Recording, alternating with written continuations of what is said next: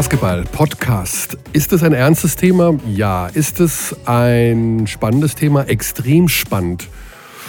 Wo wir anfangen, wo wir aufhören? Hm, wir fangen mal an mit der Tatsache, dass Buschi noch nicht da ist. Der ist beim Zahnarzt. Da wissen wir schon mal, das ist sicherlich ein ernstes Thema. Aber er kommt gleich. Und begrüße unseren Gast Marco Pesic, den Geschäftsführer des FC Bayern München. Hallo, schönen guten Tag. Ja, wir reden ums große Ganze und wir reden um die Hagen ist pleite. So, Hagen ist nicht mehr mit in der Easy Credit BBL. Wir wollen gar nicht darüber reden, wie das in Hagen entstehen konnte, weil hm, Probleme mit dem Geld haben in den letzten Jahren ja auch mehrere Vereine gehabt. Marco, wir wollen eigentlich darüber reden. Und übrigens, bevor jetzt jemand äh, zu Hause mosert, dass wir jetzt nur den FC Bayern München hier haben und vielleicht über ein Thema reden, was alle 18 Vereine beschäftigt, dem gebe ich noch drei Sekunden Zeit abzuschalten. Drei, zwei, eins. Weil erstens kommen auch noch andere zu Wort und zweitens reden wir jetzt hier nicht nur über den FC Bayern oder aus der Sicht des FC Bayern, sondern Marco ist sicherlich in der Lage, mit uns das so zu reflektieren, dass wir alle uns ein Bild davon machen können, was das Beste wäre für die Liga. Marco, das Problem, weswegen Hagen pleite gegangen ist, unabhängig davon, wie es entstanden ist, ist das etwas, was das System hervorgebracht hat, das System BBL, oder ist das tatsächlich ein Problem, was irgendwann mal in Hagen entstanden ist oder früher in Trier oder wo auch immer und das ist dann da irgendwo hervorgekommen? Oder kann das verhindert werden? von der Liga an sich. Eigentlich sind ja die Mechanismen dafür da, dass sowas nicht auftritt, aber es hat ja nicht funktioniert. Es ist eine gute Frage auf ein ziemlich komplexes äh, Thema, wie du gerade gesagt hast. Ich glaube, dass in den letzten ähm, zehn Jahren ähm, sich äh, der Basketball, der professionelle Basketball in Deutschland enorm entwickelt hat. Dadurch auch natürlich die Standards, die dazu geführt haben. Also meine, wenn wir ganz ehrlich sind, äh, da ist jetzt keiner mit irgendeinem Geldsack aufgetaucht und hat gesagt, pass auf, ich verteile jetzt Geld und ihr könnt jetzt mehr ausgeben und so weiter, sondern es ist einfach so, dass sich die Vereine wirklich, äh, Großteil der Vereine wirklich unglaublich gut entwickelt hat. Dadurch natürlich haben sich auch mit der Zeit die Standards entwickelt. Und äh, ich glaube, dass äh, in, also in dieser Komplexität und in dieser, in dieser Entwicklung äh, im Laufe dieser letzten zehn Jahre auch die Professionalität natürlich deutlich zugenommen hat. Im Vergleich zu der Zeit, wo ich zum Beispiel jetzt in Deutschland gespielt habe. Mein letztes Jahr in Deutschland, glaube ich, war 2004, also vor zwölf Jahren. Ich glaube, dass äh, mittlerweile wir jetzt nicht nur Basketballvereine sind, sondern wirklich Unternehmen sind, die auf dem offenen Markt, mehr oder weniger alle, äh, zusehen müssen, äh, dass sie äh, Umsätze generieren, um nicht nur die, die Standards zu erfüllen, sondern natürlich auch sportlich, weil es geht ja um, um Sport und um Ergebnisse, die Ergebnisse zu erreichen. Da gibt es natürlich verschiedene, äh, verschiedene Wege, wie das erreicht werden kann. Ich glaube, dass auf diesem Weg ähm, mm, Kreativität gefragt ist. Also Kreativität im Sinne, wie generiere ich mein Geld?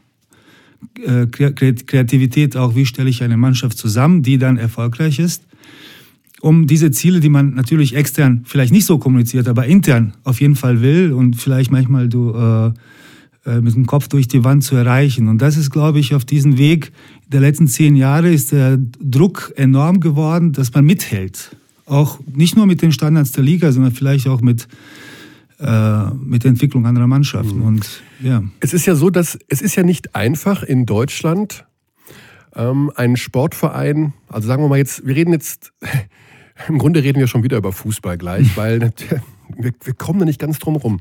Sagen wir mal so. Ich bin jetzt ein Basketball-Bundesligist. Ich habe drei Möglichkeiten, Geld zu generieren. Und zwar Marketing, Ticketing und Lizenzeinnahmen durch Fernsehen oder Mediennutzung, wie auch immer. Mhm. So, letzteres ist auf einem überschaubaren Niveau immer gewesen beim Basketball. Das mittlere ist sehr leicht vorhersehbar. Ticketing, du weißt, wie groß deine Halle ist, du weißt, wie viel mhm. du dafür bezahlen musst, wie viel du einnimmst. Bleibt das Sponsoring. So. Ist es am Ende ein Kampf um Sponsorengelder und dann eben, und da sind wir bei diesem Thema, dass du, das weißt du besser als ich, weil ihr seid ja, mhm. habt eine Fußballabteilung neben euch oder über euch, wie man das nennen mag. Das ist, ist es am Ende ein Kampf um diese Sponsoren, um das Budget zu erhöhen, weil alles andere irgendwie nicht weiter äh, zu entwickeln ist? Oder wie kann man sich das vorstellen? Mm. Ich, ich glaube, du hast jetzt Entschuldigung, mit Ticketing und mit Sponsoring zwei Einnahmequellen genannt. Es gibt natürlich die, die Aufgabe, die Aufgabe äh, an uns Vereine ist es, neben diesen zwei, sagen wir, traditionellen äh, Geldeinnahmen weitere, weitere Bereiche zu öffnen, wo du, du Geld generieren kannst. Ich, ich, glaube, wenn man, wenn man über Sponsoring spricht und die Zufriedenheit der Sponsoren, im Gegensatz äh, vielleicht zu früher, ich glaube nicht, dass es ausschließlich, ausschließlich um sportlichen Erfolg geht beim Sponsor, sondern es geht auch darum, wie wird er nach außen äh, dargestellt und B, wie kann er teilnehmen an dem alltäglichen Leben einer, einer, einer Mannschaft. Das heißt, ähm, und da kommen wir zum Punkt Hallen. Wie sehen die Hallen aus? Äh, welche Möglichkeiten hat ein Sponsor in der Halle? Äh, was für ein Event? Äh, weil die me meisten Sponsoren bringen auch meistens die Mitarbeiter mit oder bringen Partner mit oder bringen Geschäftsfreunde mit. Ähm, und da gilt es, äh, auch in diesem Bereich ein bisschen, bisschen weiter zu denken und die Sponsoren zufriedenstellen. Weil ich sage immer, äh, als ich 2000 ähm, im im Winter 2012 ähm, Geschäftsführer geworden bin. Bei Bayern München davor war ich ja Sportdirektor und dann bin ich zusammen mit Volker äh, in die Geschäftsführung einberufen worden. Es, unsere Aufgabe war es immer, unser, äh, unser, unser Business so zu entwickeln, also Geschäfts, die Geschäftsstelle und die Mitarbeiter so zu entwickeln, dass du und die Zusammenarbeit mit den Sponsoren, mit den VIP-Kunden, mit den Fans, äh, so zu entwickeln, dass du nicht abhängig bist, ob der Delaney oder der Johnson oder wie die auch immer heißen, in der letzten Sekunde den Wurf treffen, du gewinnst. Das ist immer eine ganz, ganz, ganz gefährliche, äh, ganz, ganz gefährliche Rechnung. Und äh, dieses Geschäftliche zu, äh, zu entwickeln, um, um, um die Leute, um den Leuten einen Mehrwert zu geben, außer des eigentlichen Produkts, nämlich des Spiels, ist die Aufgabe, die man jeder Verein für sich äh, herausfinden muss, äh, wie, sie das, äh, wie sie das gewährleisten. Mhm. Im Zuge dieser Hagen-Geschichte, im Zuge aller Geschichten in den vergangenen Jahren, wenn es darum ging, dass Vereine in finanzielle Schieflage geraten sind, kommt es ja immer wieder zu dem Thema, schafft es die BBL, in diesem Jahr heißt sie Easy Credit BBL, 18 Vereine ähm, zu beinhalten die, das, was wir darüber, was wir gerade gesprochen haben, diese wirtschaftliche Sicherheit aufzubauen, Sponsoren zu generieren, das alles eben vernünftig zu wirtschaften mit den neuen Standards in der BBL. Ist das mit 18 Vereinen zu schaffen? Also so wie du das erzählt hast, ist es ja eigentlich standortunabhängig. Also warum soll man das nicht auch in Göttingen machen können oder in, in Hagen nein, eben? Da, nein, das sage ich nicht. Ich sage, jeder, äh, jeder, äh, jeder Verein in seinem Standort hat verschiedene oder unterschiedliche Möglichkeiten. Also mhm. es ist schon ein großer Unterschied, ob du jetzt nur regional verankert bist und regional deine Sponsoren suchst oder in einer Großstadt bist oder in einer großen Region bist und mehr Möglichkeiten hast. Das mhm. ist auch, was die Zuschauer Zahlen angeht. Du hast so eine Halle von 3000 oder 3,5 oder 4 oder hast eine Halle du 8000 äh, Leute unterbringen kannst, 6000 oder sogar wie Berlin 14,5. Also Standort spielt schon eine, äh, eine Rolle und es ist nicht egal, ob du jetzt in Göttingen, Gießen oder, oder Berlin bist. Das, mhm. das, das, das, sehe ich schon ein und das ist, das ist wirklich so. das ähm, heißt aber im Umkehrschluss, Marco, ja. dass tatsächlich auf mittlere Sicht dann eben solche Standorte, die sehr viel Stallgeruch mitbringen, wie beim Basketball, ist ja aus Stallgeruch entstanden. Universitätsstädte, Heidelberg, äh, Göttingen, Wolfenbüttel damals, diese ganzen Vereine, die so ein bisschen diese Aura Basketball groß gemacht haben, dass die tatsächlich dann ja mittel- oder langfristig diesen gewachsenen Ansprüchen nicht Herr werden können und nicht. Äh, naja, gut, aber. Es dann, wird es am Ende Metropolensport? wenn es, nein, glaube ich nicht. Also, aber wenn dieses Argument immer kommt, das kommt ja sehr oft, dann sage ich ja, aber Moment, aber Ulm hat das zum Beispiel geschafft. Ulm war auch eine, du kennst ja die Kuhberghalle, mhm. wenn überhaupt 3000 Zuschauer, eine, eine, eine Schulturnhalle, äh, eine Halle, wo, wo Ulm äh, damals, äh, wo sie trainieren wollten, das mit der, mit der Schule teilen müssen und mit anderen Vereinen und so weiter es, es kommt auch darauf an, welche Idee hat, äh, haben die Leute, die den Verein führen, welche Vision haben sie, was, äh, wie, ist die, wie ist die Beziehung zur Stadt? Also du kannst ja niemals eine Halle alleine bauen. Du brauchst mhm. die Stadt, du brauchst die Verbindung zur Stadt, du brauchst gute Sponsoren, du brauchst Sponsoren, die langfristig mit dir planen und nicht nur von von Spiel zu Spiel oder von Saison zu Saison. Das ist alles, äh, wie ich schon gesagt habe, klar, ist, hast du es vielleicht ein bisschen einfacher, aber wenn du jetzt Metropole Berlin nimmst und wenn du guckst, wie, sie, wie sich diese, diese Stadt oder dieser, also Berlin und Brandenburg an sich sportlich entwickelt hat im Vergleich vor als vor 15 Jahren, wo, wo du nur Hertha in der zweiten Liga unten hattest, äh, Volleyball so, so, Handball gar nicht. Äh, Alba hat natürlich, lebt in der Metropole Berlin, aber die, hat, die haben eine Konkurrenz von, weiß, weiß ich wie viel, Eishockey, Eishockey und Handball, Volleyball ja. jetzt macht die Max-Schmeling-Halle voll, Handball sowieso. Das ist mhm. natürlich, alles hat seine Vor- und Nachteile. Ja. Okay, das heißt aber, wir wollen ja ein bisschen darüber reden, über den Tellerrand hinausschauen. Was ist, wäre denn für die Entwicklung nee, der Ich habe nochmal ja. kurz zu, zu, äh, also in Interviews zum Beispiel bei Telekom Basketball, die von spielen, äh, haben die, haben die äh, Reporter mir die Frage gestellt, ist das richtig, das Hagen? Äh, ist das gut oder schlecht, das Hagen jetzt? Die Frage ist immer, was ist richtig? Und wenn man sich entschieden hat, wenn man sich entschieden hat, diese Standards zu haben, die ja wichtig sind, also weil wir wollen ja Basketball entwickeln im Sinne, dass es, dass wir nicht nur national äh, also äh, mithalten können, sondern auch international mithalten, brauchst du diese Standards, du brauchst diese Entwicklung im Sport. Äh, die Frage ist, was ist richtig? Und was ist gut für den Basketball, was ist gut für die Pro A? Weil die zweite Liga, und ich meine, wir spielen ja mittlerweile mit unserer zweiten Mannschaft in der Pro B. Mhm. Und es ist äh, schon ein Wettbewerb, der ist nicht ohne. Da sind schon, äh, also keine professionellen Vereine, aber die werden ja, werden ja fast professionell geführt. Und die Mannschaften sind, äh, spielen wirklich sehr guten Basketball. Es ist, äh, äh, es ist nicht nur das Entscheidende, was ist gut für die BBL, sondern was ist gut für die, für die zweite, für die dritte Liga, was ist gut für die Nationalmannschaft und für die Entwicklung des gesamten Vereinssports in Deutsch, im deutschen mhm. Basketball. Und dafür gibt es Standards. Genauso wie es Regeln bei den Schiedsrichtern gibt, gibt es Standards für die Vereine, die sie einhalten müssen, weil die werden ja abgestimmt. Die werden ja nicht einfach von irgendjemandem bestimmt, sondern die werden ja unter den Vereinen auch bestimmt und festgelegt und auf Jahre hinaus auch weiterentwickelt. Und ja, die müssen wir einhalten, das ist ganz klar. Also ich denke mal, der Hauptstandard, der immer natürlich eine sehr große Rolle spielt, ist das Mindestbudget, was Vereine haben ja. müssen für die BBL. Das ähm, ist momentan 1,5 Millionen kann das sein? Ich weiß es gar nicht genau. Irgendwas in dem Dreh. Also macht es Sinn, dann an diesem Standard zu drehen und zu sagen, okay, wir nehmen das auf drei Millionen, ihr müsst mindestens drei Millionen Euro bringen, dann werden wahrscheinlich aber zwei, drei, vier Vereine sagen, geht nicht, können wir nicht. Wird dagegen gestimmt? Also was ist denn dieses richtig? Was wäre denn der richtige Schritt, ich bin, um diese ich bin Liga nicht der Meinung, Ich bin nicht der Meinung, dass man einen Verein äh, dass es ein Mindest, Mindestbudget gibt von einer, 1,5, vielleicht maximal 2 Millionen, 2 Millionen Euro. Das ist okay, weil die Kosten natürlich gedeckt werden müssen. Spielergehälter müssen garantiert werden. Wir können nicht, wir können nicht wie in der Türkei oder in Italien oder Griechenland einfach Verträge unterschreiben und äh, gucken, wie es in der ersten Hälfte der Saison geht. Und äh, wenn wir uns nicht für wenn wir uns jetzt äh, sicher für, die, äh, für den Nicht-Abstieg qualifiziert haben, dann lassen wir die Spieler gehen, weil wir die Verträge nicht einhalten können. Also da, das finde ich schon, dass man ein Mindestbudget haben kann, aber ich glaube nicht, dass man das jetzt äh, auf drei, vier Millionen, das wäre das wär Wahnsinn, das wäre mhm. nicht gut. Das wäre unfair, sagen wir so.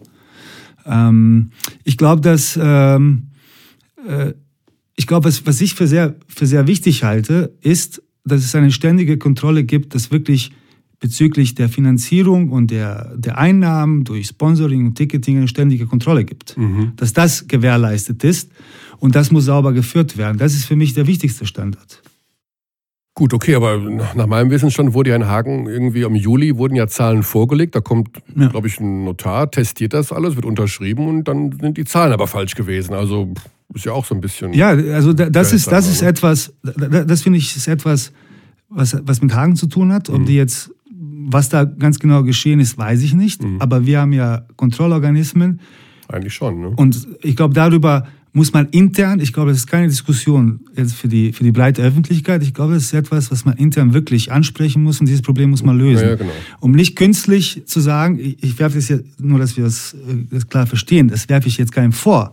Aber wir können nicht die Liga künstlich auf 18 halten, damit alle zufrieden sind, sondern mhm. wir müssen schon gucken, dass das, was verabschiedet worden ist und die Kontrollorganismen müssen glaubhaft eingehalten werden. Und ich glaube, das ist etwas, was hinter in der Liga geklärt werden muss. Mhm.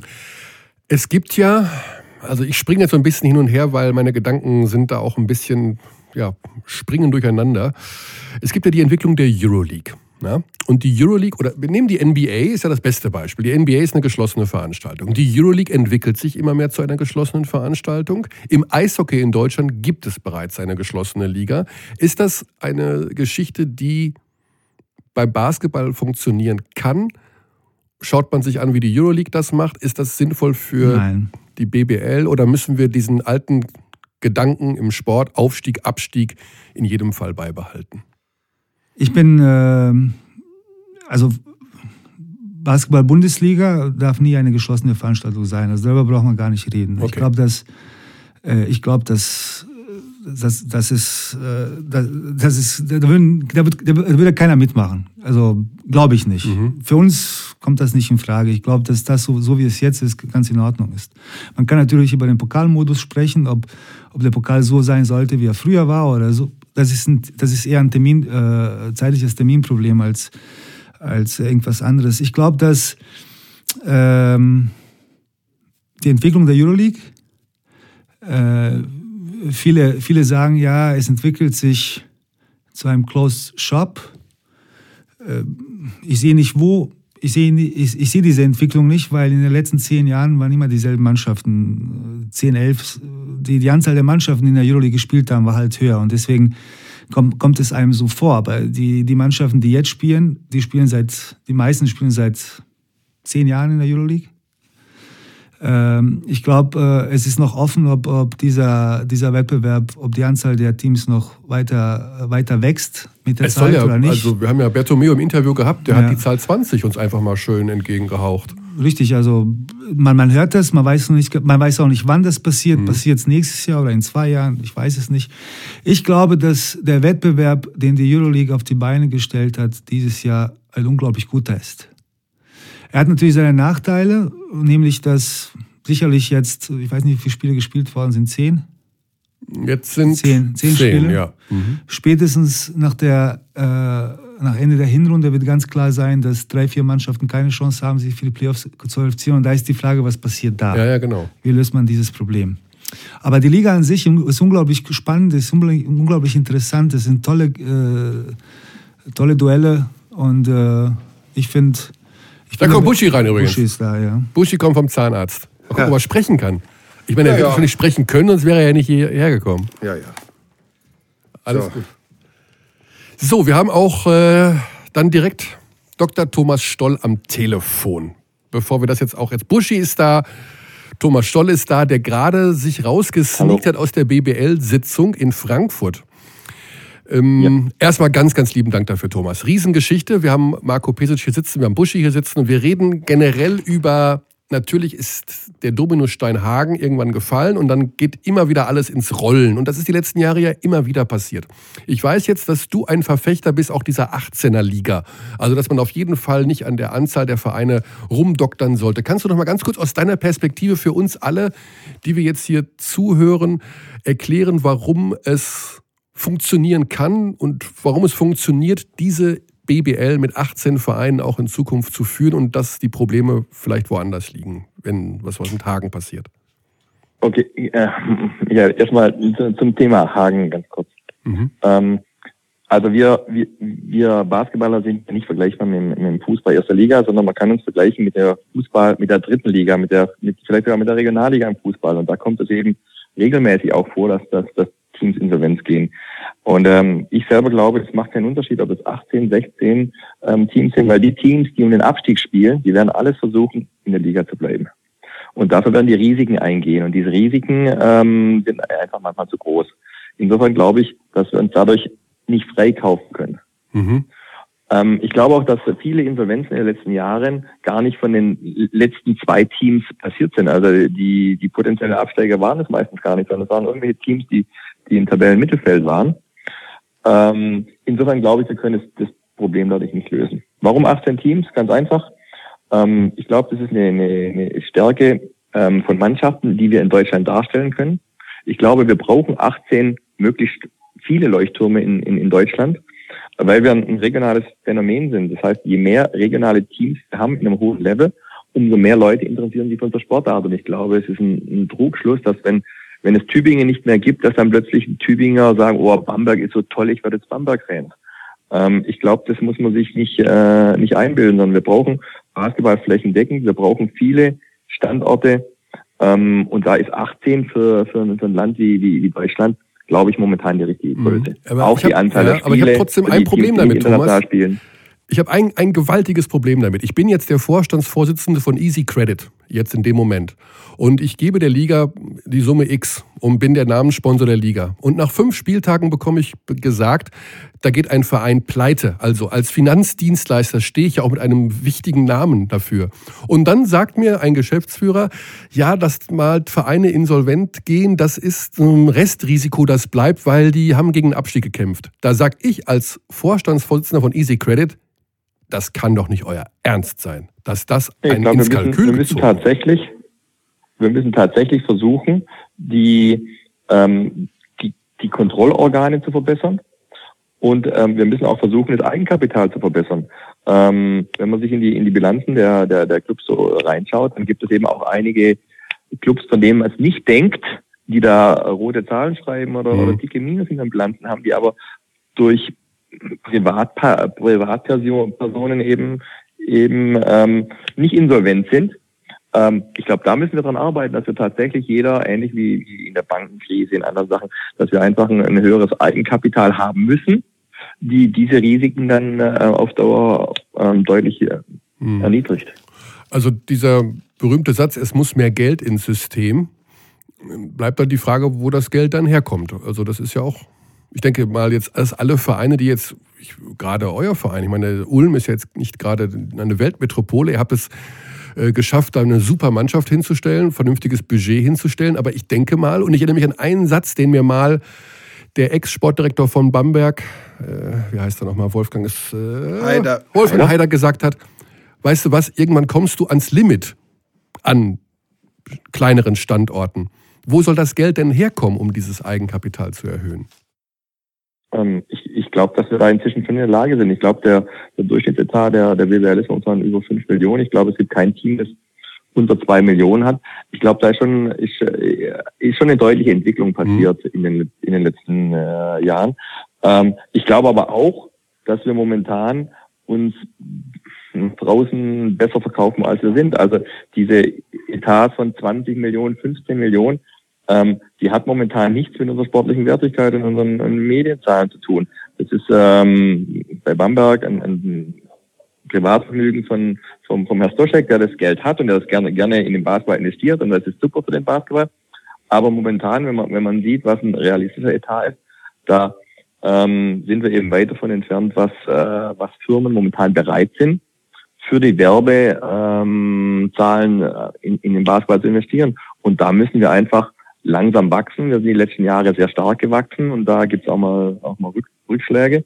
Ähm, ich glaube, natürlich kann jeder in der Lage sein, 200.000, 300.000 Euro ähm, anzusparen, ähm, die für, für wenn ein Sponsor plötzlich bankrott ist oder äh, um eine Saison zu Ende spielen. Ich glaube auch, bei Hagen lief es wirklich sehr, sehr dumm.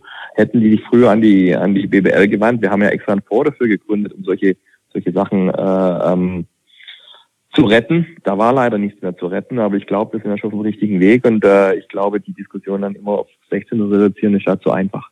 Mhm. Okay, also ist nicht die Größe, die Anzahl der Mannschaften das Problem, sondern die Kontrollmechanismen der Liga, um solche Dinge zu verhindern, dass man da noch aufmerksamer sein muss, was einem dafür Zahlen vorgelegt werden. Man, man muss ja aufpassen. Kontrollmechanismen heißt, man kann ja auch eine Ligaverkleinerung durch Kontrollmechanismen machen. Man kann ja auch einfach äh, man kann auch einfach die, äh, das Level so hochsetzen, dass es nicht mehr genügend Teams schaffen und, und, und so eine Liga reduzieren. Ich glaube, das ist, ist der falsche Weg. Ich glaube auch, dass Aufsteiger die Chance haben, aus der Liga zu spielen, eventuell auch mal ein, zwei Jahre eben niedrigere ähm, Standards haben könnte, mhm. weil diese diese Euphorie in so einem kleinen Standort, also ich äh, ich war selber ein kleiner Standort, ich äh, bin in der zweiten Liga aufgestiegen in, in, in der Kuba-Kalle, wo jeder ähm, gesagt hat, das, das, das wird nichts. Wir haben Strafen gezahlt, weil wir in der Kuba-Kalle gespielt haben. Wir haben die Kreisheimer gesehen, wir haben die Nördlinger gesehen. Das hat überall eine Euphorie äh, für die Sportart in der Region, von denen, von der die immer noch profitieren Jahre später. Mhm. Und ich glaube, ähm, das, das gehört zu unserer Sportart dazu und wir sind zu klein, um zu sagen, nee, brauchen wir nicht. Wir haben zwölf Top-Standorte in Deutschland und die spielen zweimal, äh, viermal gegeneinander.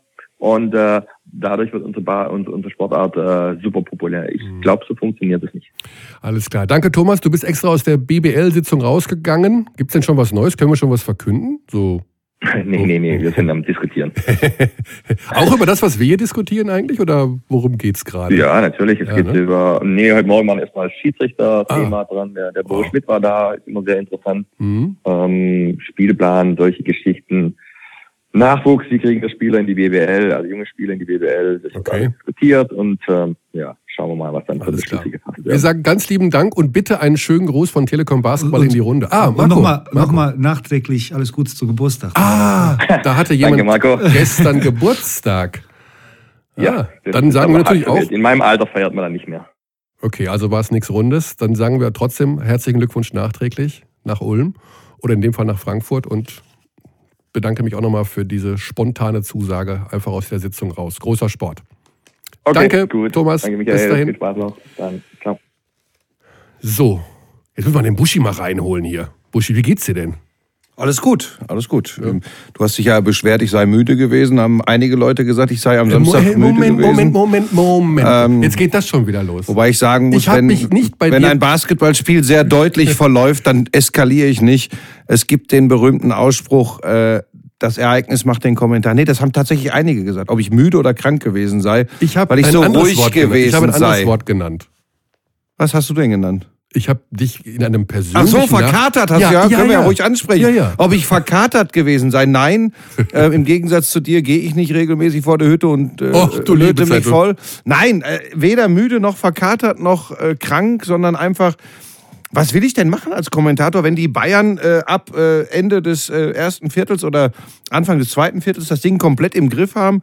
dann eskaliere ich bei den drei Early Hoops, die ich da habe. Aber Buschi, ich wir reden doch gerade über die große Liga ja, und über ja nur, ja, Ich wollte ja nur mal ganz kurz aufklären, was du, was übrigens auch jemand wie ich via WhatsApp oder SMS aushalten muss. Es war es ja nicht nur du. Es, war ja nur, waren ja einige von dafür, Telekom Basketball. das war ja, das, erstens weiß ich das nicht. Das, wenn andere sich beschwert haben, ich sammle ja nicht die nee, Beschwerden. nicht beschwert, äh, fragen nicht. Vielleicht haben sie sich ja auch Sorgen Ich wollte dich ja auch eher so ein bisschen foppen, so während des Spiels. Weißt du, was ganz interessant ist? Wir sind alle drei Hagener, ne? Das ist ja. korrekt. Also wenn man es gebürtig so? nimmt. Ja. Nee, ich bin ja nicht gebürtig. Ja, gebürtig bin ich auch kein Hagener. Ja gut, aber aufgewachsen bin ich, also ich bin da aufgewachsen. Ich auch. Ja. Ich, bin, ich bin da geboren und habe dort 30 Jahre gewohnt. Ja, Michael Körner hat sich da seine spitze Zunge. bei 107.7 Radio Ja, bei Radio Hagen. Genau. Während wir noch richtig Basketball ja, spielen. Ja, gespielt haben. Aber das kennt der Mike nicht. Ja, der nee. Theoretiker halt. Der ja. ist ja Theoretiker. Ja. Ich habe auch gespielt. 26 Punkte Career High, damals gegen Haspe 70. Leute, in your face. Ah? Bei Beckerfeld oder was? Es war gegen Beckerfeld. Ich habe hast du gespielt? Ich habe gespielt bei TSV Vorhalle. Ah, okay. Allein das, allein das sagt das alles. alles. Vorhalle war eine Basketball-Hochburg. Absolut. Schönen Gruß an Gerold Fessen übrigens an dieser Stelle.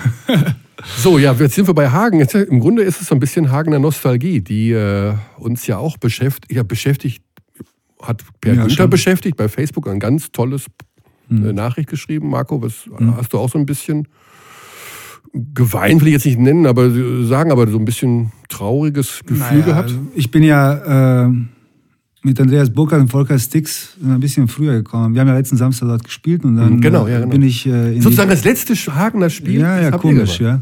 Hat man ja natürlich vorher nicht so gewusst, aber dann sind wir nochmal in die Stadt runter, in die, in die Fußgängerzone. Es ist wahnsinnig, wie Hagen sich entwickelt hat. Und dann haben wir da gegessen und dann also zu meiner Zeit. Zu meiner Zeit gab es vieles nicht, was da unten jetzt momentan ist. Und dann habe ich mir, da bin ich hoch und dann habe ich Steven Reed getroffen und ich sage, Steven, sag mal, wie ist denn das eigentlich? Weil, ich kann, ja. weil ich kann mir das sehr schwer vorstellen. Ne? Also du, du wirst nicht bezahlt oder du weißt, dass du wahrscheinlich nicht bezahlt wirst. Und er hat mir gesagt, pass auf, alle Jungs arbeiten unglaublich gut. Also als wenn nichts wäre. Ne? Und da habe ich einen Tag, am Montag nochmal mit Ingo telefoniert, weil ich wissen wollte, sag mal, was passiert jetzt bei euch? Und mir tut das deswegen leid, weil es gibt bei sehr, sehr jung, also junge, sehr gute Spieler in Hagen. Hagen war, Hagen war immer bekannt für, für, für, einen guten, äh, also für das gute Jugendprogramm. Und äh, ich finde, das ist ein Punkt, wo Peer natürlich, das Peer angesprochen hat, was machen jetzt diese, spielt jetzt Hagen in der Pro A, Pro B, was machen die? Welches, welches äh, Level an Basketball findet jetzt da statt? Und ich fand sehr, sehr, wegen den Spielern fand ich es sehr schade, weil die, die können wirklich nichts für. Ich weiß nicht, Ingo und Steven wahrscheinlich auch nicht. Und äh, dann ist dieser Klaassen da, der ein unglaublich interessanter Spieler ist, der während der letzten Saison verlängert.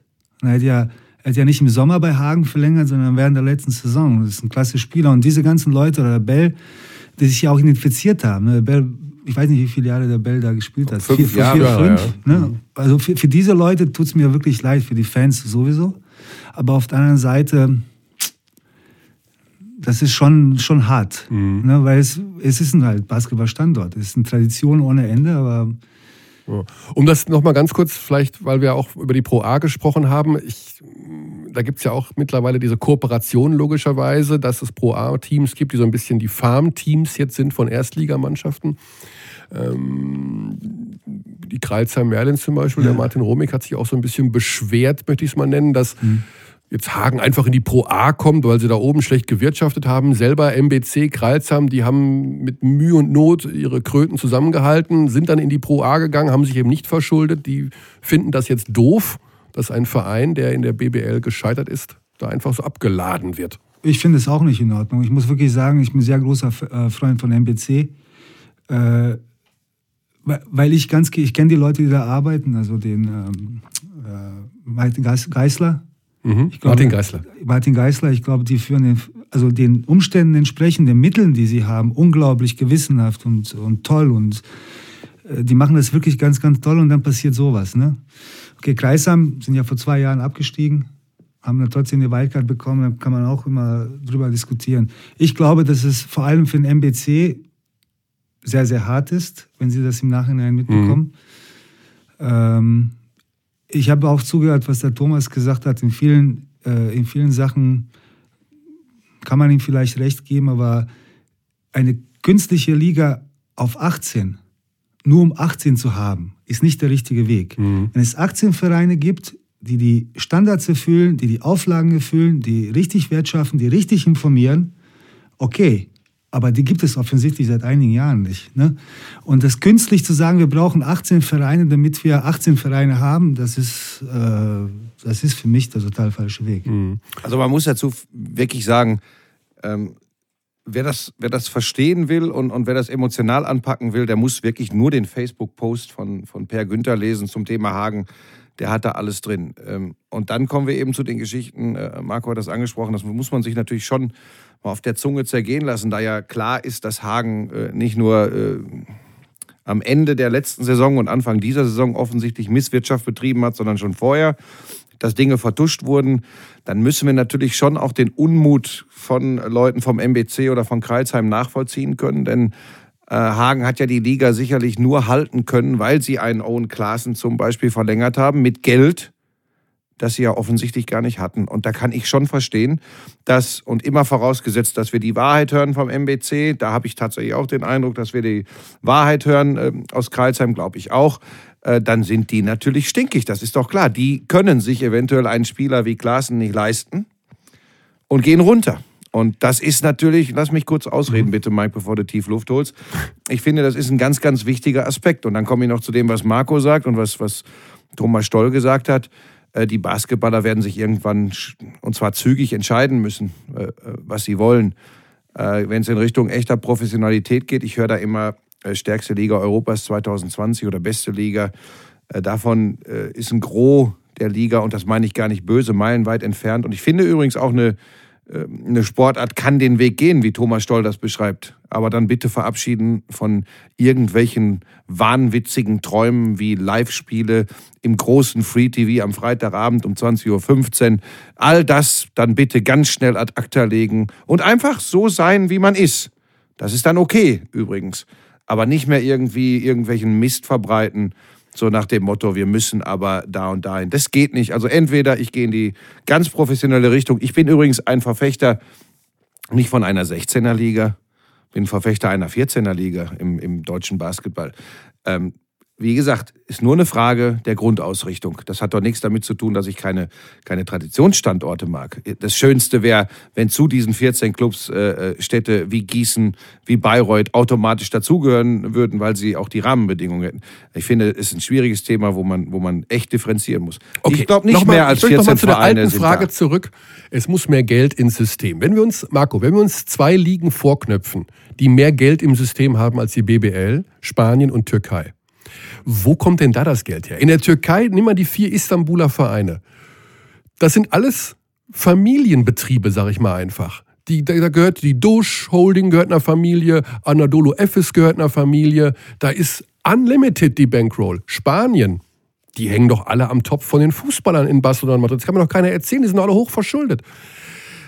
Das kann doch auch nicht unser Vorbild sein für Deutschland. Und die leben auf Pump, ja, beziehungsweise musst, auf Mäzenatentum. In, in, in, Spanien, äh, in Spanien musst du, musst du es unterscheiden zwischen, wir wirtschaften die Liga an sich, also die Liga, und wir wirtschaften die Vereine. Das sind zwei unterschiedliche Sachen. Ich war 2000, 2007 äh, war ich in Barcelona, da sitzt die Liga und war damals, ich kann mich noch erinnern, ein Franzose, Laurent Collet, der war Marketingdirektor beim FC Barcelona, ist dann zur Liga gegangen. Und äh, damals haben sie das Projekt gestartet mit Orange, äh, ähnlich wie wir bei der Telekom, jedes Spiel live auf, äh, auf der Webseite der, der Liga.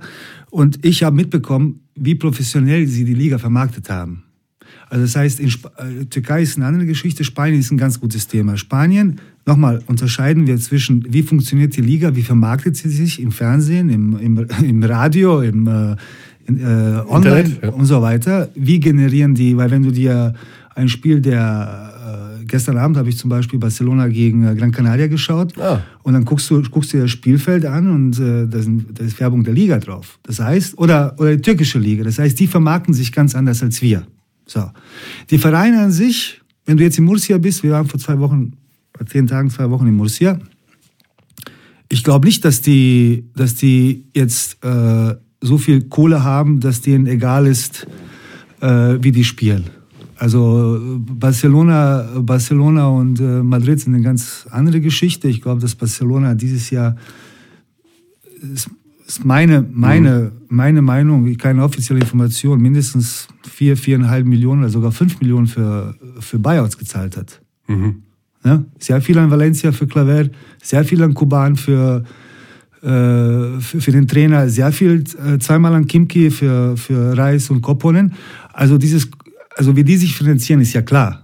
Das ist ja Fußball. So, und wenn der Pirotino Perez sagt, äh, ich zahle jetzt 10 Millionen weniger in die, in die Basketballer, dann kommen die Socios bei der nächsten Wahl und, und diese Stimmen werden ihnen fehlen, damit er wieder Präsident ist. Eine ganz andere Kultur. Mhm. Ich glaube nicht, dass die dass die spanische Liga und die spanischen Vereine so stabil sind und so viel Kohle zahlen, wie wir denken. Bin hundertprozentig okay. nicht. Türkei, Türkei, Türkei, man denkt immer, das ist eine wirtschaftliche Blase, das pumpt sich alles auf und irgendwann knallt es.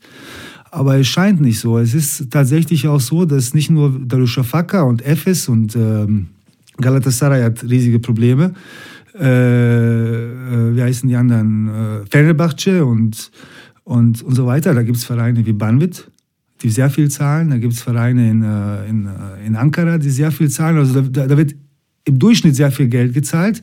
Natürlich ähnlich wie, äh, ähnlich wie in, in, äh, in Russland von einer Person und einer mhm. Familie. Das ist die Kultur dort. Nicht nur jetzt, sondern immer. Vor 20 Jahren auch. Also wenn FS Efes hat äh, immer sehr viel investiert. Ölka hat sehr viel investiert. Dann haben sie eine Fusion gehabt mit Fenerbahce. Also das ist halt die Kultur dort und das ist halt so dort. Panathinaikos und Olympiakos das Gleiche. Ne? Also äh, sollten wir doch auch froh sein, wenn das bei uns passiert. Sagen wir mal, wenn na, jetzt weiß ich nicht, also, also Rose oder Herr oder Red Bull na, na, da, da, hat der Marco, da hat der Marco was ganz, ganz Wichtiges gesagt. Das liegt, das ist eine Frage der Kultur. Das ist tatsächlich so. Das kannst du nicht einfach nach Deutschland transportieren. Das ist tatsächlich so, wie, wie, wie, es, wie, wie die Menschen in diesen Ländern ticken. Das geht nicht. In Spanien, hat er ja schön äh, dargestellt, ist das anders. In Italien ist das anders. Ähm, Da sind tatsächlich Griechenland und Türkei sind, sind extreme Beispiele. Und in Griechenland ist es tatsächlich, nachdem das früher noch in Saloniki äh, über die Bühne gegangen ist, mittlerweile auf Panathinaikos und Olympiakos beschränkt. Und in, äh, in der Türkei sind, sind, das, sind das viele Clubs.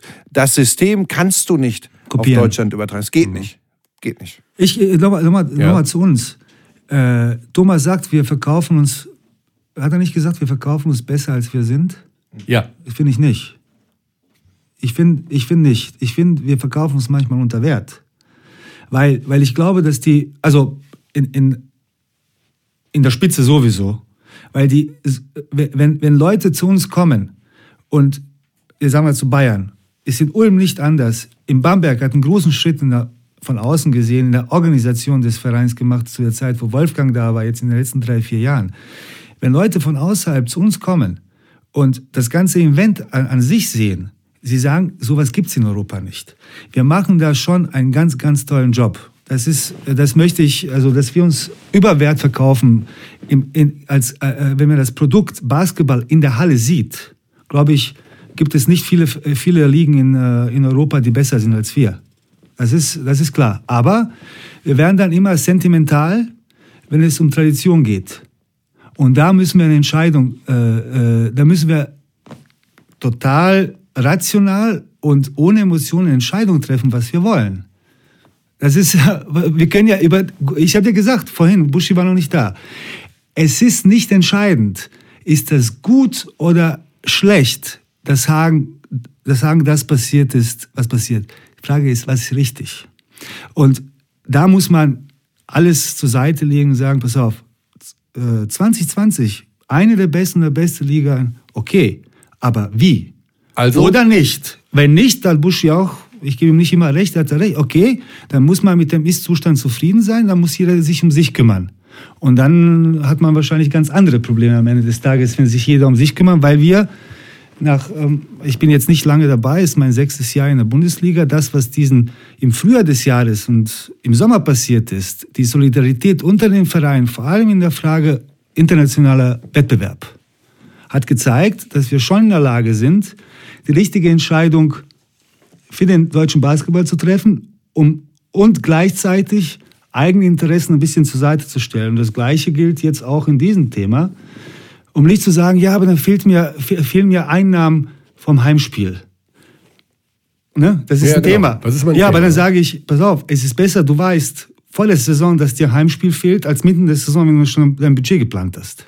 Erstens. Zweitens, glaube ich, dass es gibt nur eine Mannschaft, und das ist äh, in diesem Fall Ulm, jedes Spiel ausverkauft.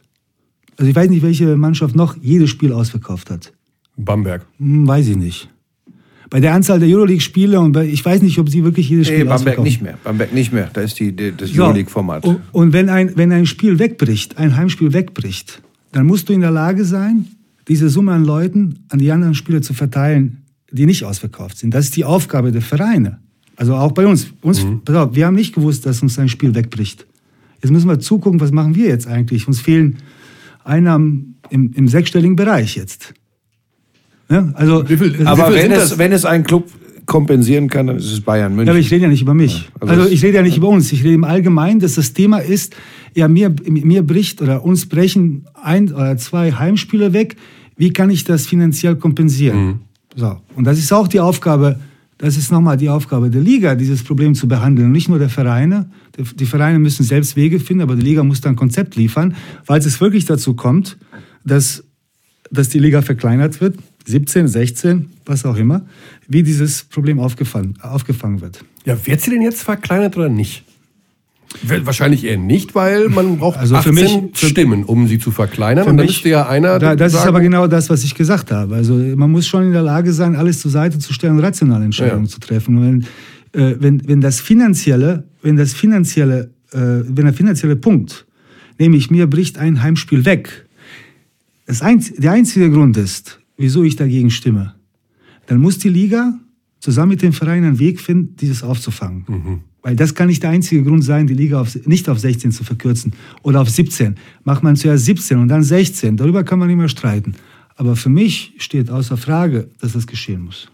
Also der, der, der Frank Meinerzagen von, von Göttingen hat da am Wochenende was Spannendes zugesagt, weil ich glaube, dass da vieles vermischt wird im Moment und es äh, diese Liga-Verkleinerung, da wird jetzt gesagt, äh, was hat das denn mit, dem, mit, der, mit der finanziellen Situation und der Insolvenz von Brandhagen zu tun? Ich zum Beispiel sehe das tatsächlich auch wirklich völlig losgelöst davon, ob jetzt Hagen äh, insolvent gegangen ist, äh, ob wir schon diese Insolvenzen ähm, in, in, in letzter Zeit hatten. Ich finde, wir müssen einfach offen und ehrlich mit diesem Thema umgehen, äh, Liga-Verkleinerung. Wenn wir uns in die Richtung in Deutschland entwickeln wollen, dass wir, dass wir hochprofessionell diese Liga haben, dass wir uns in Richtung ACB noch weiter bewegen, dann haben wir nicht die Basis für Basketball, wie sie es in Spanien haben. Das müssen wir ganz klipp und klar konstatieren. Wir haben die Basis für maximal 16, ich bleibe dabei, ich glaube sogar nur für 14 Clubs.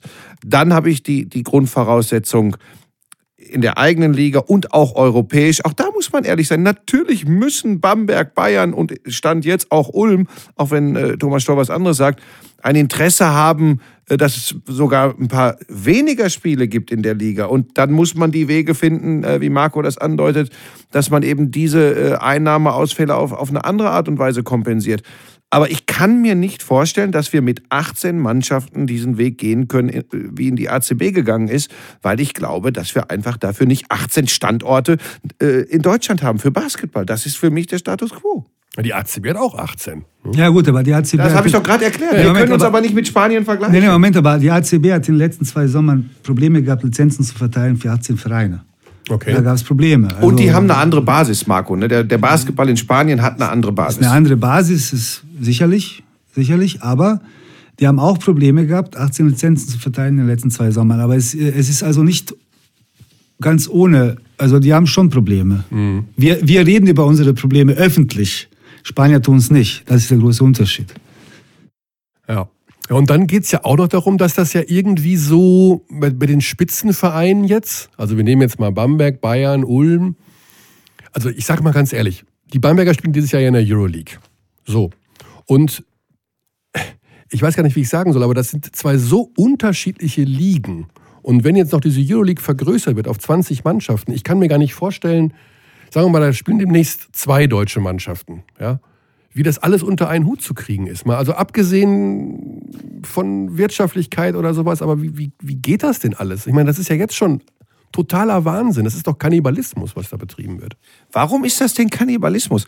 Du bist doch ein Riesenanhänger der NBA. Du feierst doch die NBA immer. Die hm. spielen alle zwei Tage. Warum soll das im ich europäischen bin, Basketball nicht möglich sein? Ich habe übrigens, wenn du genau alles lesen würdest, was ich geschrieben habe. Ich kann nicht habe, alles, du schreibst so viel, diesem, ich kann nicht alles lesen. Habe ich in diesem vor wenigen Tagen geschrieben, dass mir die Euroleague sogar momentan besser gefällt als die NBA zum Gucken. Weil da ist einfach jedes Spiel super. Und in der NBA siehst du manchmal Jogging. Ja, guck mal, und die kriegen das hin. Und die kriegen das auch mit vier Spielen im Jahr mehr hin. Da kommen andere Probleme. Da kommen die Probleme für Nationalmannschaftsfenster etc. Da, Klar, aber warum soll in Europa das nicht möglich sein? Aber da sind wir doch ja, wieder beim sind mir wir doch wieder auch darum, diese Vereinbarkeit Euroleague, BBL, siehst du die auf Dauer gefährdet, Marco? Nein, also, nein, warum? Warum? Ich, weil man eigentlich es nicht schaffen kann, erfolgreich in zwei Ligen parallel zu spielen. Ne? Also, äh, ich glaube, dass diese Saison eine sehr gute äh, Saison ist zum, Erfahren, äh, zum, zum, zum Testen. Äh, Fenerbahce hat ähm, Freitag, äh, Donnerstag gegen Real Madrid, Real Madrid gewonnen, ist nach Tofasch gefahren, gestern klar verloren. Ist nicht nur Bundesliga die Problematik. Ich glaube, Bundesliga ist ein bisschen einfacher, weil so wie es scheint, ist Bamberg qualitativ und vom, vom, von der Tiefe des Kaders einfach überlegen, um irgendwelche Probleme in der Bundesliga zu haben, so wie Fenerbahce gegen Tofaş Bursa.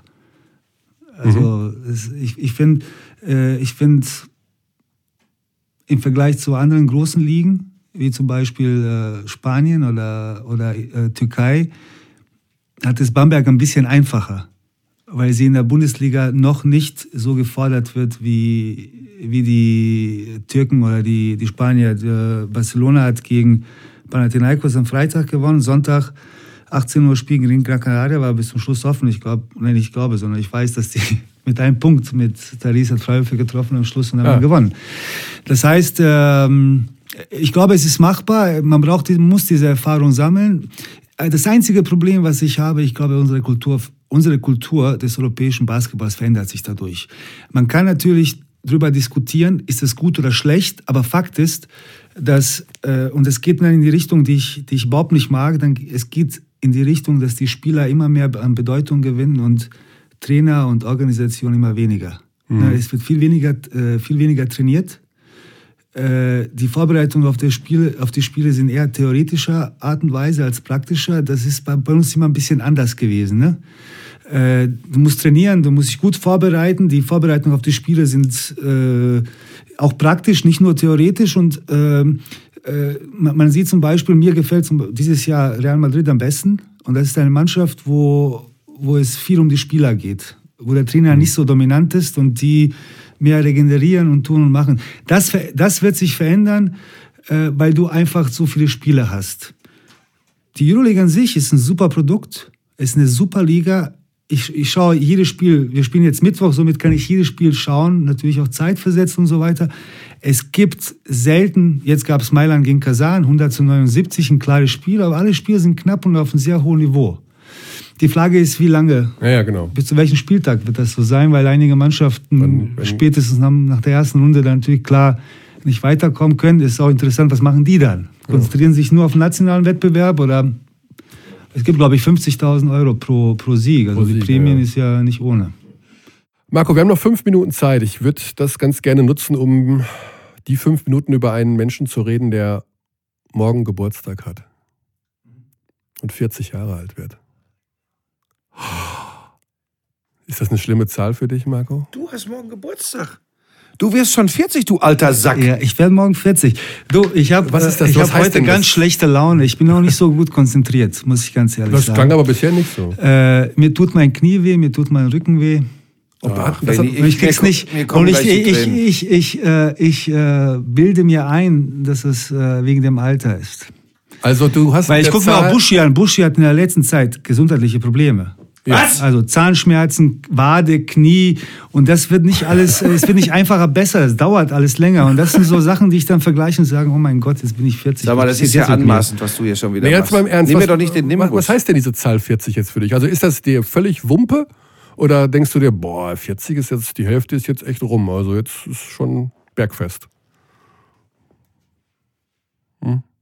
Es gibt immer 25 Jahre lernen, 25 Jahre arbeiten und dann hoffentlich mindestens 25 Jahre genießen. Also habe ich noch 10 Jahre vor mir. So sehe ich das. Zehn Jahre. Das ist ja fast philosophisch. Also du kannst. Da bin ich ja ein bisschen angehaucht. Busche schon. Wow. Belesen auch. Ja. Ich habe es immer gesagt, obwohl du deutlich jünger bist, ich kann viel von dir lernen. Nein, also ich bin ja, ich werde jetzt 40. Also das ja. ist schon äh, mein guter Kollege äh, und beide eigentlich, äh, Frisch und Alexander Frisch und Jörg Lüttke. Mhm. Die sind Jahrgang 75 und sind äh, beide letztes Jahr 40 geworden. Jörg am 12. Dezember und Frisch, glaube ich, März oder April. Und die haben gesagt, alles verändert sich. Mhm. Da werde ich jetzt sehen, was ab morgen passiert. okay, also hast schon ein bisschen drüber nachgedacht und ja. Äh, ja.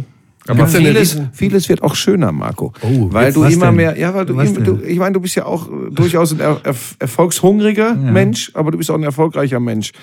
Und ähm, man darf auch ab und zu, wenn man Demut behält, ja. äh, mal sich so zurücklehnen und gucken und sagen, Mensch, das, ich habe schon was geschafft in meinem Leben. Und da bist du ja, also ich meine, wenn ich das auch, mal sagen ja. würde, aber da bist du ja auf einem guten Weg. Oder wirst du auch anders? Ich meine, ich, wir kennen uns persönlich ja nur ja. so, ich kenne dich ja privat überhaupt gar nicht. Ja? Aber ich schätze schon, dass du im Job auch, ja, ich meine, jeder Geschäftsführer muss klare Kante haben und Entscheidungen treffen, die vielleicht unpopulär sind. Bist du auch vielleicht sanfter geworden oder anders oder dass du denkst, ja, Mensch, es ist, auch, ist mir auch egal, was der jetzt macht. Ich Nein, mach das also so oder? Ich, äh, ich, hm? ich war immer ein Teamspieler. Also mir war immer das Team am wichtigsten. Ich habe ja bei uns in der, in der Geschäftsstelle habe ich zwei Teams. Einmal die, die Mitarbeiter in der Geschäftsstelle und dann Sport, also mit dem ganzen Ärzteteam und und Trainerteam und Spieler und dann die Jungspieler und so weiter. Und ich war immer ein Teamspieler. Und mir ist immer wichtig, dass, äh, dass es im Team, äh, dass es im Team klappt und es gibt immer diese natürliche natürliche Autorität, die einfach durch die Art und Weise, wie man fleißig ist, wie man die Leute behandelt und so weiter, die dann automatisch passiert. Also ich achte nicht, äh, ich achte nicht so viel drauf. Äh, ich bin, manchmal, ich bin ja emotional und manchmal knallt's, aber das ist immer im, nicht im, Sinne des, des Ganzen und nicht, weil ich jetzt zeigen will und so weiter. Ich, aber ich habe jetzt ein interessantes Buch gelesen. Äh, der Schriftsteller ist dieser Anthony Robbins. Ich weiß nicht, ob ihr ihn kennt. Das ist so ein äh, Motivationstyp aus USA und füllt die Heilen und hat was von Guru, aber. Äh, das, äh, das, ist ja gar nicht so mein Ding. Ja, jetzt pass auf, aber er hat, er hat was Interessantes okay. gesagt. Äh, wenn du 30, 40, 50 wirst, kurz mhm. bevor du äh, also diese runde Zahl erreichst, mhm. oder 60 meinetwegen, dann setz dich mal hin und schreib auf, was du die letzten zehn Jahre gemacht hast. Oh, war ja. Ne? Mhm. Und ich bin heute, genau heute, vor zehn Jahren, habe ich aufgehört, Basketball zu spielen. Ach komm. Dann bin ich morgens aufgestanden, ich habe meiner Frau gesagt, pack die Sachen, wir fahren, ich war in Teramo in Italien, pack die Sachen, wir fahren nach Hause, ich höre auf. Dann sagt sie, spinnst du? Dann habe ich gesagt, wir fahren jetzt, weil ich habe mir geschworen, sobald ich das Gefühl habe, dass ich Basketball spiele, und mir die Motivation fehlt, außer dass am Ende des Monats das Gehalt kommt, höre ich sofort auf. Das war genau am 4. Dezember 2006. Und er hat was richtig. Jetzt fährst du hier aus dem Studio raus und schmeißt die Brocken hin. Nein, nein, nein, was ich sagen will, es ist immer interessant, weil irgendjemand, Busch hat das gerade angesprochen, es ist immer interessant, sich mal hinzusetzen und so aufzuschreiben, was man in den letzten zehn Jahren alles gemacht hat. Und dann, dadurch kriegt man auch die Motivation für die nächsten zehn Jahre. Also jetzt ein bisschen ja, ja, äh, philosophisch. Es ist interessant, mach das mal. Mach das mal. Schreib auf, was du die letzten zehn Jahre ja, gemacht hast. Bei, bei Buschi, hör mal, bei, bei Buschi, Buschi ja, der, der, wird ungefähr sechs Monate brauchen, das alles aufzuzählen. Das sind ja, das sind ja 20 Seiten. bei mir ist ein Satz. Ich mache immer das Gleiche. Ich mache ja seit, ich weiß ja nicht. Ganz kurz, genau, weil ich das nicht im Abstand von zehn Jahren ja. immer gemacht ja. habe, sondern immer wieder mich hingesetzt, nee, nee, aber weil ich mich immer wieder hingesetzt habe und gesagt habe, was habe ich in letzter Zeit gemacht? und was würde ich gerne noch mal tun. Ja. Genau deshalb ist es vielleicht so viel, was ich gemacht habe. Ich hoffe nicht zu viel, aber ja. genau. Aber da, darum geht es ja. ja. ja genau. das, das, ist auch eine gewisse Motivation. Ich habe vor zehn Jahren aufgehört zu spielen. Und wenn ich dann gucke, was in den letzten zehn Jahren alles passiert ist und was ich gemacht habe und welche Erfahrungen ich gemacht habe, dann versteht man erst, was es heißt. Und was wirst du in, in, zehn Jahren, weißt du schon, hast du noch irgendein so Ziel auf deiner Bucketlist, wo du noch hin willst oder was du noch machen möchtest? Also du hast mir mal erzählt, du willst nach Alaska. Ja, ja, das ist etwas, das ich auf jeden Fall irgendwann machen werde. Die Frage ist nur, ähm, du weißt ja, was die Problematik in Alaska ist. Dass da alles wegschmilzt. Nein, das kommt dazu. Es gibt diese Tours von sieben Tagen und dann wirst du in der Wildnis freigelassen und dann mit einer Gruppe musst du da sieben Tage auch selbst dich ernähren und so weiter. Oh, ey. Und 70 Prozent der Leute, die anfangen, hören auf, weil sie mit der Stille nicht klarkommen. Hm. Mit der Ruhe, die da, also die, weil, die, weil die Ruhe hat ein, hat ein Geräusch, das die Leute dazu bringt, aufzuhören. Und das ist das, was ich mal erleben will. Dann darfst du aber nicht in der Gruppe das machen, weil die Gruppe erzeugt ja auch Geräusche. Alleine gehe ich da nicht hin. Das nee, ist zu gefährlich oder zu was? Zu gefährlich. Hm. Okay, Buschi, das wäre nichts für dich, ne? Sieben Tage keine Geräusche. Ja, ich war. Äh, du hast doch in Alaska, war, ja, mal drüber gesprochen. Ich war im, äh, im Yukon. Äh, ja. Jetzt nicht in der Form äh, wie Marco das. Äh, du warst schon mal in Alaska? Äh, ich habe, ich, ich habe. Ah ja, du hast aber diese Fernsehsendung Arctic, gemacht. Diese ja, ja, genau. Challenge ja, ja. versucht und habe mich am ersten Tag äh, Stimmt, du hast ja mir eine Rippe angebrochen, weil ich, weil ich auf dem Biathlon oder auf dem Langlaufstock gefallen bin. Tut nichts zur Sache, aber ich habe diese Stille tatsächlich erlebt und zwar ähm, du triffst ja tatsächlich keinen. Also du bist unterwegs und auf noch, ich, ich beschreibe das mal ganz kurz. Ja. Wir sind jetzt nicht über, weil wir im Winter da waren bei, bei hohen Minusgraden, äh, wir waren dann schon auch in Autos unterwegs. Aber einfach mal die Vorstellung, versucht euch mal vorzustellen, 550 Kilometer ja, das, begegnet ja. sind uns. 550 Kilometer. Drei Autos. 550 Kilometer. Und die haben noch aufgeblendet. Gut, ja, puh, schon wieder rum die Zeit. Äh, was haben wir? Ich hab, wir haben keine Essenz am Ende, dass wir sagen, so muss es sein, aber wir sind kann ich jetzt mal ein Foto davon machen, wenn du deine Essenz siehst? Weil das muss man, das kann man den Leuten, das kann man jetzt tatsächlich, das meine ich ernst, und ich möchte, dass ihr das bei telekombasketball.de draufstellt. Du ziehst jetzt nochmal, du sagst gleich nochmal die Geschichte mit dieser Essenz. Ich meine das jetzt ganz ernst. Weil das kann man ja, das kann man ja wirklich. Weil ich immer so das Gesicht verziehe. Nee, ne? und vor allem du, du kriechst ins Mikro und du machst die Augen zu. So mach, jetzt fang nochmal. Ja, ich konzentriere mich auf das, was ich sage. Das hat vielleicht einer meiner großen Vorteile. jetzt machst du mich aber ganz durcheinander. Der fotografiert jetzt hier wirklich. Also, wir haben, äh, ob die Liga jetzt verkleinert wird, laut Marco Pesic führt da kein Weg dran vorbei. Halten wir so fest, Marco, ja? Ja. Genau. Ja. Und zwar, weil die Standards nach und nach weiter erhöht werden müssen, um tatsächlich das Ziel zu erreichen, Nein. noch besser zu werden. Nein. Nein. Man muss die Standards, die da sind, einhalten. Das reicht ja schon. Okay, das reicht schon. Wie man sieht, ja. Gut. Also alles bleibt so, wie es ist. Kräht der Hahn auf dem Mist, aber mit zwei Mannschaften weniger. So.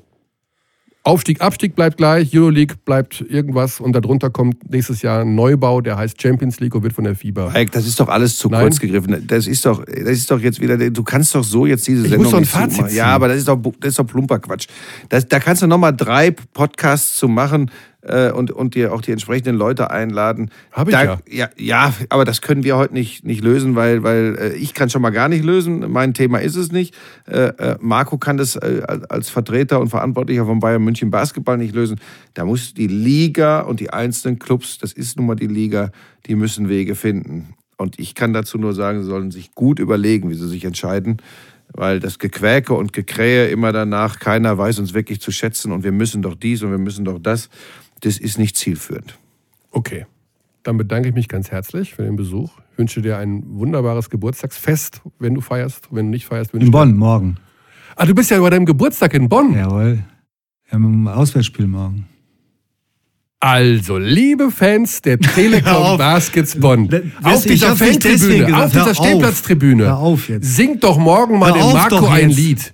Ach, Wobei das, also Ganz das wäre doch. Also das, das, ist, mal, jetzt, jetzt bringen wir ihn natürlich. Ja, eine tolle Fankultur. Aber das wäre der Hammer, weil ja. ich meine, Bayern München ist ja nicht die beliebteste Basketballmannschaft, wenn sie irgendwo hinkommen. Aber, Aber Marco hat ja jahrelang Nationalspieler hier für Deutschland. Und es ist nicht Hagen, es ist nicht München. In, in Bonn würden sie dir ein Ständchen singen, das fände ich also sensationell. Bin ich 100% von überzeugt. Ich, ich halte das eigentlich für unmöglich. Ich bin davon, die Bonner Wegen haben Bonner. eine so gute Fankultur, die kriegen das hin.